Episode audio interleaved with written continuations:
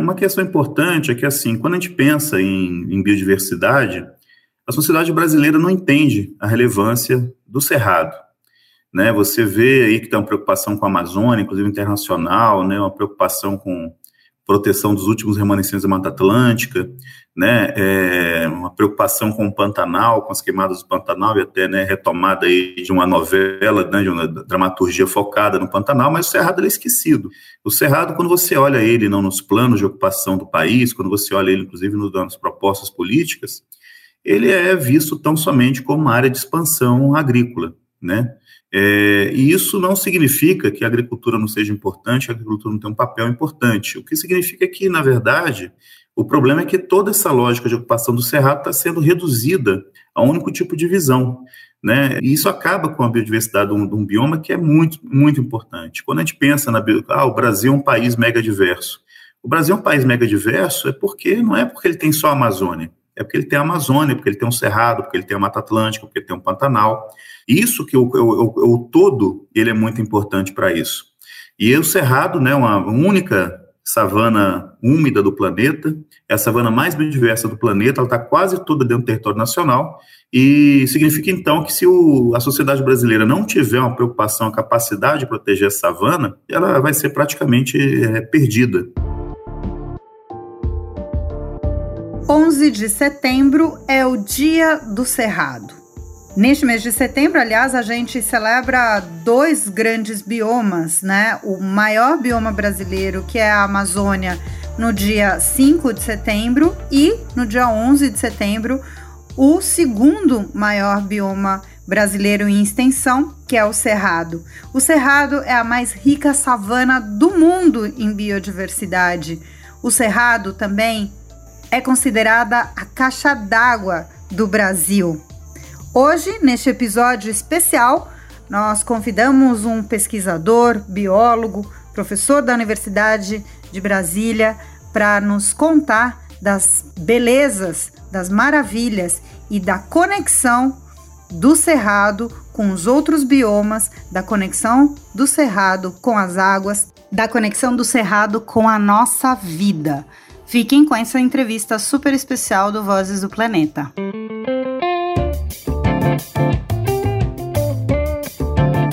Vozes do Planeta, com Paulina Chamorro.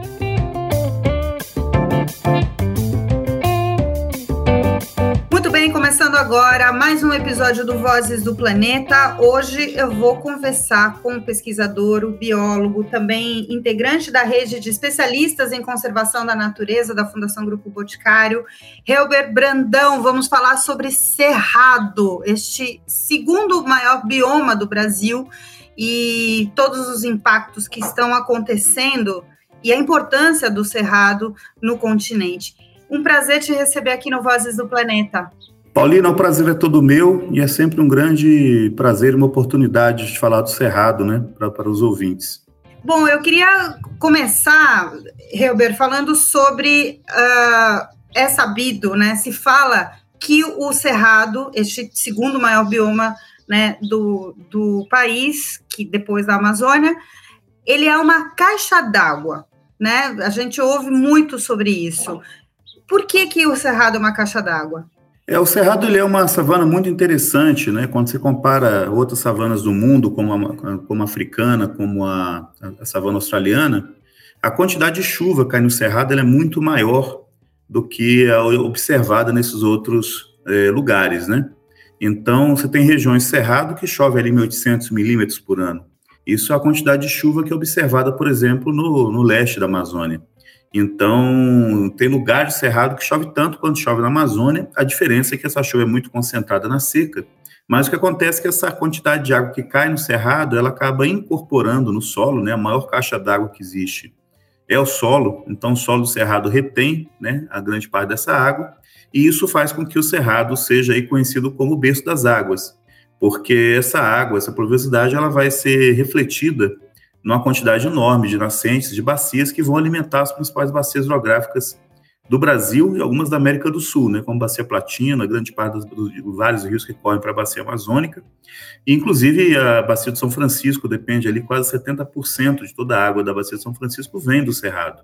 Então, né, isso aí coloca o Cerrado não só como uma curiosidade, mas uma posição estratégica para a conservação de recursos hídricos são utilizados na agricultura, utilizados no abastecimento de casas, utilizados na geração de energia. Então, o cerrado ele tem essa, esse papel muito importante, né, como se a verdadeira é, né, o estoque de água que vem das chuvas, muitas delas produzidas pela evaporação na Amazônia e que vão né, manter aí a, a oferta de água para a sociedade brasileira. Então, eles estão, são dois biomas é, enormes que estão interconectados e a nossa interdependência da manutenção destes dois biomas é fundamental, né? Você acabou de falar, então, a Amazônia, uma parte né, gera esses vapores de água, os rios voadores, que atravessam toda a parte do cerrado, que por sua vez, então, armazena isso. É, isso é muito interessante, inclusive, porque quando você compara é, outras regiões do planeta que estão na mesma latitude é, e numa região tão interiorana nos continentes, né, com pouca chuva orográfica, você observa que essas áreas são cobertas por paisagens áridas ou semiáridas. A paisagem do Cerrado ela não é uma paisagem árida ou semiárida por conta do papel né, que a evapotranspiração da Amazônia tem no provimento de chuva. Se sumir a, né, a Amazônia, essa quantidade de chuva vai diminuir abruptamente e isso vai representar perda de água. Né, e, a, e a gente vai ter aí uma mudança forte né, na, na, forma de ocupação da, do cerrado pela vegetação e pela biodiversidade. E isso tem consequências na forma pela qual a sociedade brasileira vai ocupar o cerrado no futuro. Uhum.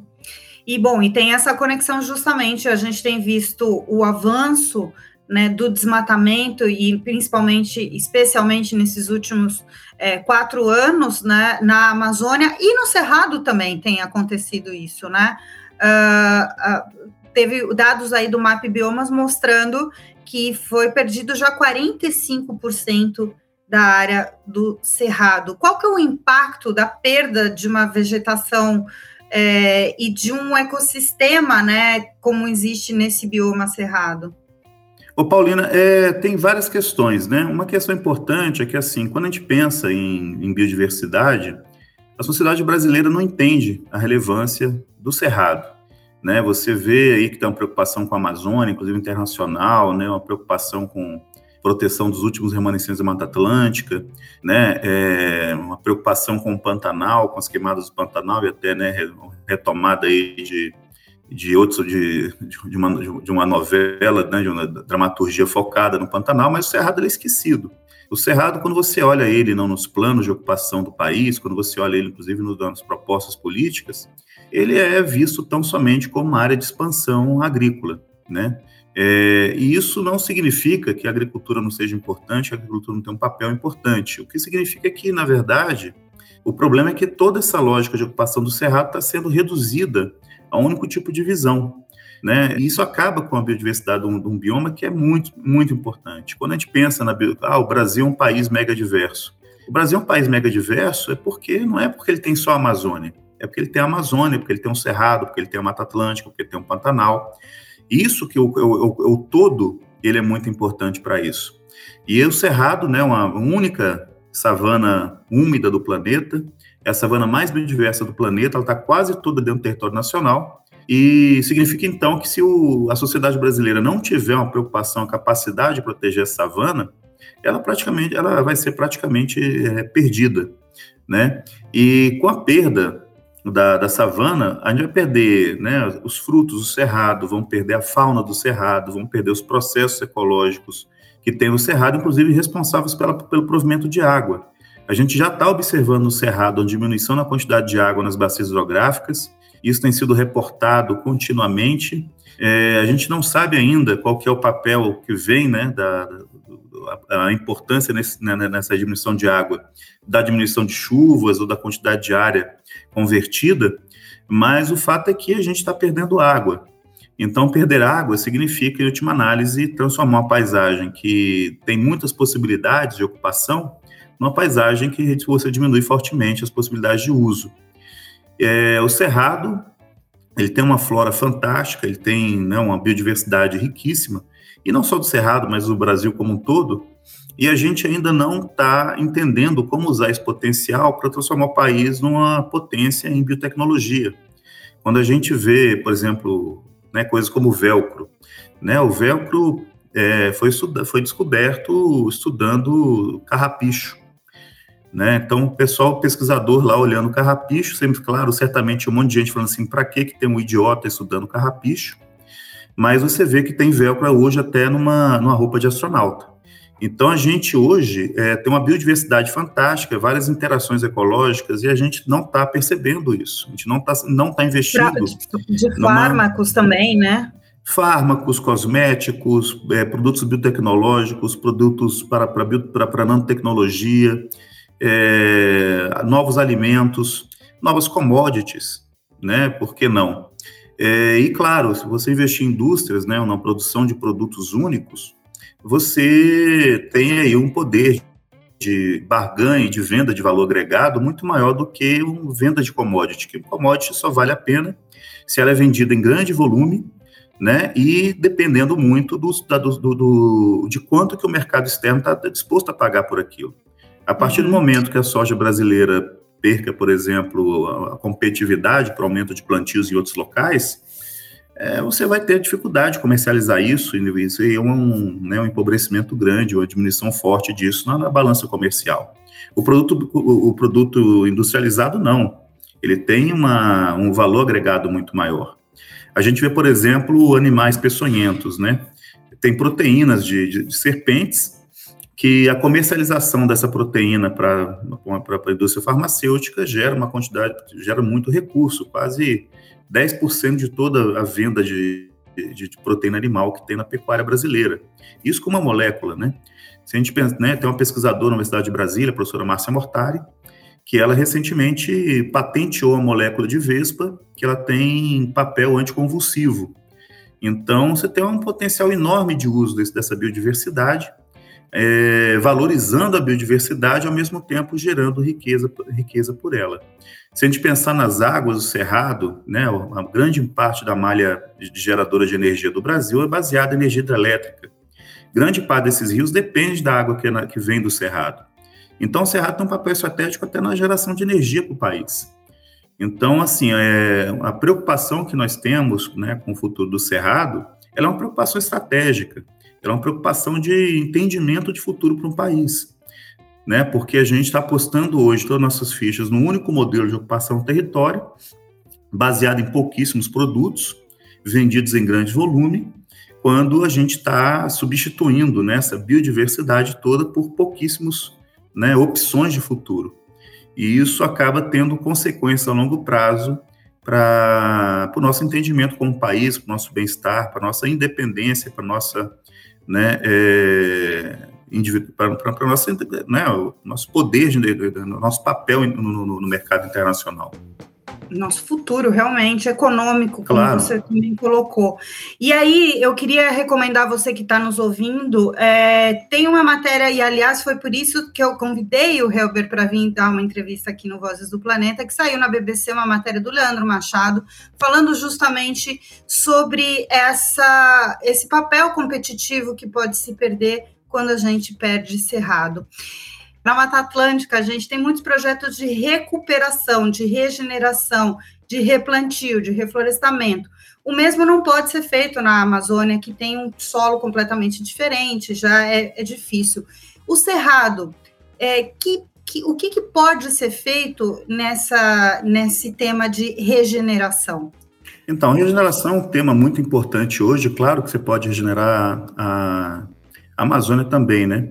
É, existem estratégias de você é, retornar, né? Alguns tipos de serviços ambientais que eram providos antes de uma degradação. Claro que quando a gente fala em regeneração, você tem que pensar em custos, né? Isso tem custo econômico. É, a perda justifica a regeneração porque a perda do serviço ecossistêmico é muito mais caro, né? Então, é, então, quando você tem uma área que foi extremamente degradada, aquela que a vegetação nativa foi removida, que o solo foi removido, modificado profundamente, isso tem um custo muito alto.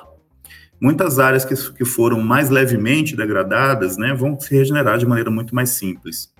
A preocupação com a Mata Atlântica é porque a Mata Atlântica aí, né, os melhores estimativas está por volta de 11% do que sobrou.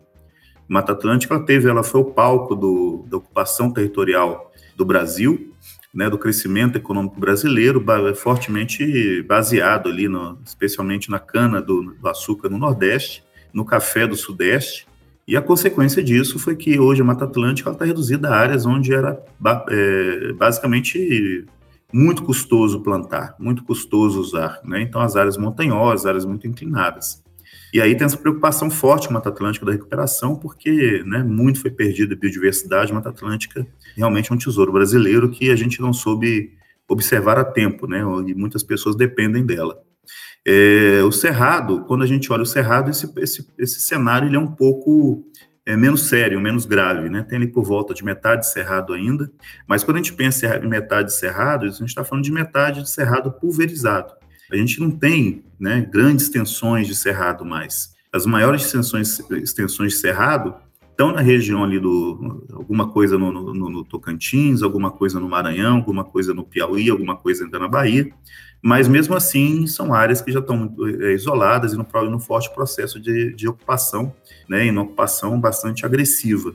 É, essas áreas são as áreas onde tem oportunidade ainda de criar unidades de conservação de maior extensão. Mas quando você olha o sul do Cerrado, né, você olha os cerrados do Mato Grosso do Sul, cerrados do sul de Goiás, né, grande parte de Minas, São Paulo, Paraná, é, essas áreas estão muito fragmentadas. Então, nessas áreas, o que é importante, sim, como estratégia, é tentar né, conversar com proprietários, aproximar de quem está na terra e que tem um vínculo com a terra, que, que vê a, a importância do, da, da, da, conservação, é, para que essas áreas sejam transformadas em reservas particulares, que outras áreas que, estão, que estejam degradadas sejam recuperadas, é, de forma que a gente consiga né, manter ali uma parte da biodiversidade é, que estava nessa região do sul do Cerrado. Quando a gente olha o Cerrado como um todo, o Cerrado é enorme né? O Cerrado ele, ele tem quase o tamanho da Argentina, ele está ali é, fazendo contato com a Amazônia, com a Caatinga, com a Mata Atlântica, com o Pantanal, e isso altera a biodiversidade do Cerrado. Então, quando a gente pensa em biodiversidade do Cerrado, não basta compensar a conservação do Cerrado pensando apenas no Cerrado Norte. Os Cerrados Sul são importantes. Os Cerrados, uhum. né, no limite sul do Cerrado, no limite oeste, no limite leste, os Cerrados são diferentes. E aí, quando a gente pensa em conservação, a gente tem que pensar nisso, porque cerrado não é o, né, o contrário do que muita gente imagina, que o cerrado ele é, é monótono, repetitivo, né, feio. Não tem nada disso. Cerrado é extremamente dinâmico, tem uma biodiversidade altíssima e muda muito de região para região. Então, aí, por outro lado, né, esses proprietários de terra que estão investindo em conservação, que estão protegendo, eles também têm que ter uma saída né, é, econômica para isso. Porque é custoso manter a terra, é custoso trabalhar na terra, é custoso ser um proprietário rural. A maior parte das pessoas estão trabalhando arduamente para continuar a sua vida, né, produzir alimentos ou produzir né, o seu ganha-pão. Então, tem que ter uma maneira, uma política no nacional de que haja efetivamente um pagamento por serviços ecossistêmicos que são providos por proprietários de terra que estão preservando áreas naturais na sua propriedade. E isso é muito importante. A gente tem que incentivar, inclusive, junto aos proprietários, que eles atuem né, para pedir né, dos governantes que exista logo uma regulamentação da lei de pagamento de serviços ecossistêmicos, porque isso beneficiaria a sociedade como um todo de maneira muito mais ampla. Claro, tem outro aspecto, você falou ah, que muita gente considera né, o, o, o, cerrado feio, eu ia fazer justamente a outra pergunta, né? Que tem essa beleza cênica e que também tem essa outra atividade é, que gera renda local, que seria o ecoturismo. Né? E isso se dá através de unidades de conservação, isso se dá através de áreas protegidas, né? Você estava relacionando isso justamente com a regeneração, e aí então a gente pode trazer mais esse ativo econômico é, que o Cerrado tem, né? Ele tem um parque emblemático, o Parque Nacional Chapada dos Veadeiros é um exemplo disso, né? Um dos parques mais visitados do Brasil, é, tem essa beleza é, cênica indiscutível e, ao mesmo tempo, tem vem sofrendo também algumas ameaças aí no seu entorno, na sua área, teve a sua área ampliada. Vamos falar um pouquinho do, do, do Parque Nacional? Vamos sim. Ô Paulina, é, tem, tem pesquisadores que sugerem né, que pelo fato do ser humano ter evoluído em paisagem de savana, estar em paisagem de savana traz uma recompensa emocional e cognitiva que é diferente daquela que a gente observa quando está, por exemplo, em ambiente florestal. Às vezes você conversa com pessoas que vão eh, para ambientes florestais e algumas pessoas relatam é, sensações de claustrofobia ou um pouco de né, uma sensação de, de, estar num ambiente fechado, de não ver muito longe. E no Cerrado você tem essa possibilidade, né? Tem essas Demais isso. grandes horizontes, é muito interessante, né? É difícil medir isso, né? É difícil acompanhar isso, mas assim, é, eu frequento, né, o Chapados Veadeiros há muitos anos. É, faço muitos estudos na região. E às vezes você conversa com pessoas que vêm de outras regiões do país e estão morando lá, as pessoas falam, cara, eu cheguei aqui e minha cabeça mudou eu cheguei aqui, eu mudei minha, minha percepção de vida, né? É, então, essa coisa do Cerrado é muito interessante. É, e o Cerrado tem diversas áreas lindíssimas, não é só a Chapada dos Veadeiros, Chapada dos Veadeiros talvez seja das mais conhecidas, mas você vê as unidades de conservação no Jalapão, a Serra da Canastra, né, a Chapada dos Guimarães, né, Chapada das Mesas. Cerrado tem lugares maravilhosos, lugares lindíssimos que, assim, toda a sociedade brasileira, todo brasileiro né, todo, toda pessoa que ama o seu país tem que ter essa, essa experiência de conhecer realmente a natureza do seu país, entender o que é o meio ambiente do seu país, entender o que é a biodiversidade do seu país e as possibilidades que isso traz. Chapada dos Veadeiros é um parque emblemático, né, é muito procurado por turismo, é, tem uma, uma, cachoeiras lindíssimas, paisagens maravilhosas é, e movimenta bastante a economia na região. É, As Pados Veadeiros não é o parque mais, mais visitado do Brasil, né? Ainda tem que crescer muito a, o uso turístico na região para ser um parque tão visitado quanto, por exemplo, a Tijuca, Parque Nacional Tijuca no Rio de Janeiro, mas é um parque que na região está movimentando ali por volta de 90 milhões de reais por ano, apenas o parque, fora os atrativos vizinhos de proprietários que investem em conservação e no uso turístico de suas áreas. É, os argumentos contra a ampliação do parque eles não fazem o menor sentido. Você conversa com os empresários do ramo hoteleiro, com os empresários do ramo é, de gastronomia, com os empresários de transportes, né? E todo mundo fala assim, cara, não faz sentido. O que fez crescer essa região foi a, a, a conservação dessa área. O que fez crescer a, a economia regional, o que melhorou a comunicação, melhorou o transporte, melhorou as escolas, né, que trouxe atenção para a região foi a, a beleza da, da Chapada dos Veadeiros. Então, você tem é, prefeitos de, de, de, outros municípios vizinhos que querem replicar em seus, em, em seus municípios aquilo que municípios como o Alto Paraíso experimentam, de fluxo de turistas, de chegada de pesquisadores, de melhoria, né, mudança cultural com pessoas que decidem morar lá e fazer sua vida na região. Então, é, o, infelizmente, existe um discurso né, é, contra tudo que é, na, que é meio ambiente hoje, como se tudo como fosse meio ambiente fosse contrário, né, o que, que é importante para o país, é, muito numa lógica de no, liberalismo enviesado, em que, na verdade, se quer dizer, ah, eu sou liberalista porque eu não quero nenhum tipo de controle, quero fazer o que me der na telha. Isso não existe, né? Todas as pessoas têm responsabilidade com seu semelhante, todo cidadão tem responsabilidade com seu país e com, com a coletividade. Então, é muito nessa linha, quando, na verdade, a, o que a gente observa que a conservação dos baseadeiros trouxe foi melhoria de vida para todo mundo. E tanto é que as pessoas acham né, meio, meio nonsense, né? É, a não ser dois ou três, quatro ou cinco pessoas ali que representam interesses muito específicos, né, que são que são contrários à ampliação do parque, né, todo mundo acha muito nonsense essa proposta de atacar os limites da Chapada dos Veadeiros. Na verdade, o que a Chapada dos Veadeiros está fazendo hoje é permitir essa ampliação, é permitir que o uso público, o crescimento econômico, o desenvolvimento regional aconteça em municípios vizinhos como Colinas, como Nova Roma, como Cavalcante, como é, São João da Aliança. E aí, como é que a gente, como é que a sociedade pode acompanhar essa, essas discussões, né? Eu tenho entendido que, pelo menos, essa, essa polêmica em volta é, do Parque Nacional e dos limites do Parque Nacional Chapada dos Veadeiros serviu para reunir forças de todo mundo que está trabalhando ali pelo Cerrado, né? Eu tenho acompanhado algumas reuniões. Mas de que maneira a sociedade pode se envolver ou de que maneira a sociedade pode contribuir nessa discussão ou nessa, nessa história? É, tem várias maneiras pelo qual o cidadão pode se, né, se manifestar, pode né, mostrar o seu apreço à, à conservação da, da Chapada dos Veadeiros e atuar nisso.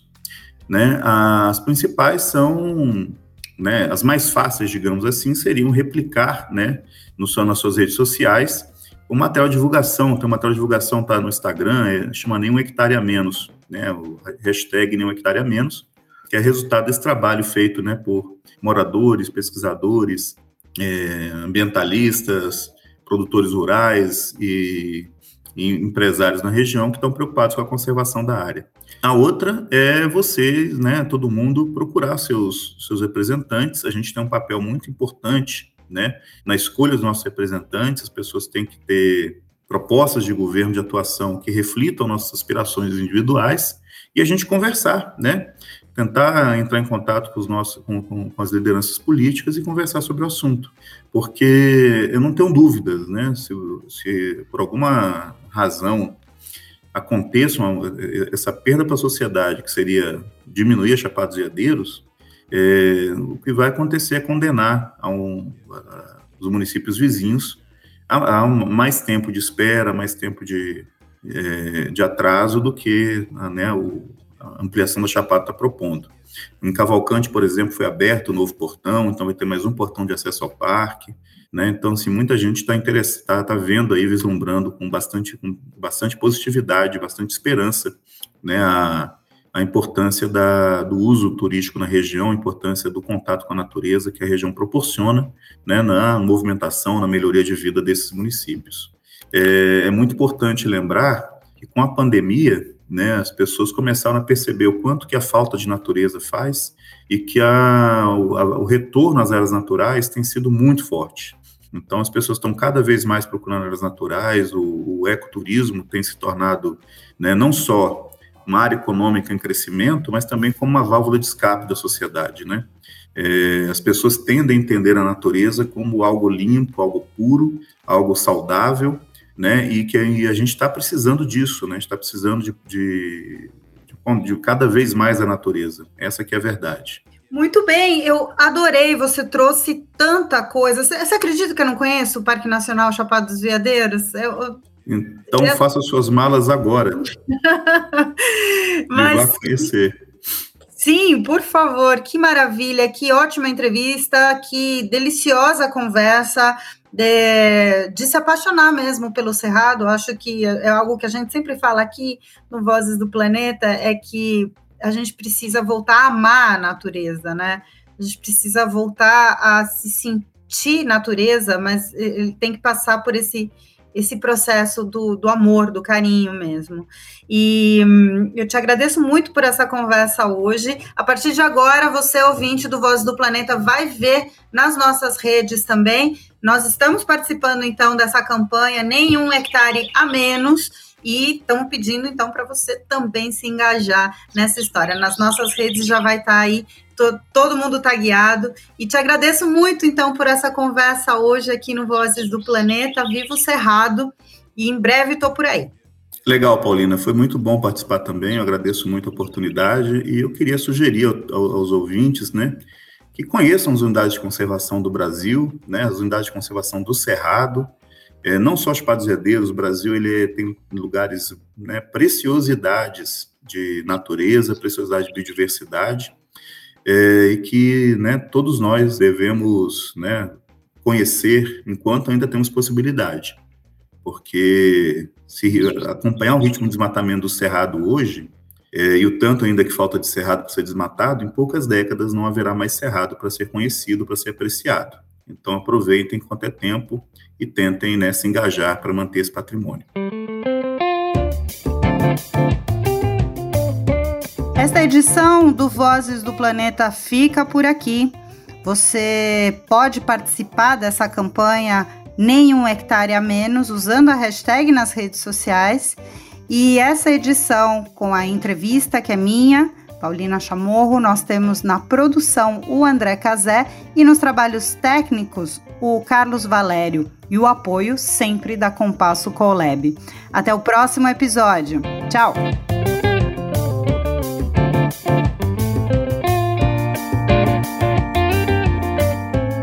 Vozes do Planeta, com Paulina Chamorro.